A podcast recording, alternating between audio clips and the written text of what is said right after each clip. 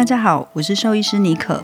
肾脏病是现代宠物主要死因之一。在认识肾脏病之前，我们今天先来了解一下肾脏在毛孩身体里有什么功能、怎么作用的吧。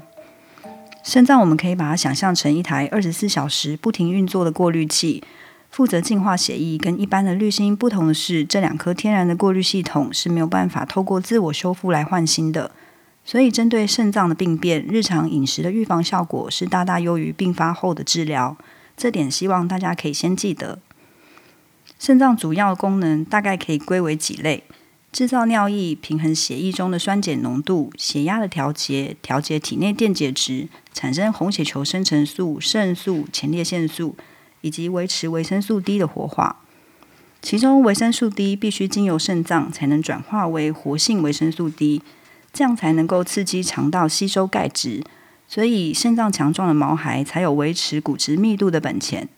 这也是为什么长期肾脏有问题，很容易伴随骨质疏松的原因。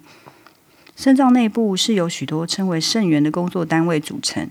以猫咪来说，单颗肾脏约有二十万个肾源，狗狗则有四十万个左右。每一个肾源又由丝球体、胞氏囊、肾小管组成，所以我们可以将肾源想象成三人一组的资源回收小组。而每当肾脏制造尿液时，就是这些小队动起来的时候。当血浆从肾动脉进入肾脏后，会先充斥在肾源中，并由刚刚讲的丝球体和胞氏囊先进行过滤，形成过滤后的滤液，再通过肾小管。这时，肾小管会将过滤液中有价值的回收物回收，像葡萄糖、矿物质、氨基酸、水分等等多种有用的物质进行再吸收。并排出没有用的废物，以尿液的形式通过受肾盂的收集，并前往膀胱，最终排出体外。肾脏的过滤与再吸收功能，对宠物血液 pH 值的维持、矿物质、电解质、水分的平衡都有极大的影响。我们今天大概认识了肾脏的功能，大家其实只需要记得几个重点：第一，肾脏里面的肾源受损之后是不可逆的。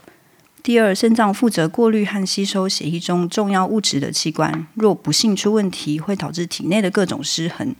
先记住这两点，日后我们再慢慢分享各种肾脏病的成因与预防方式。请继续关注我们哦。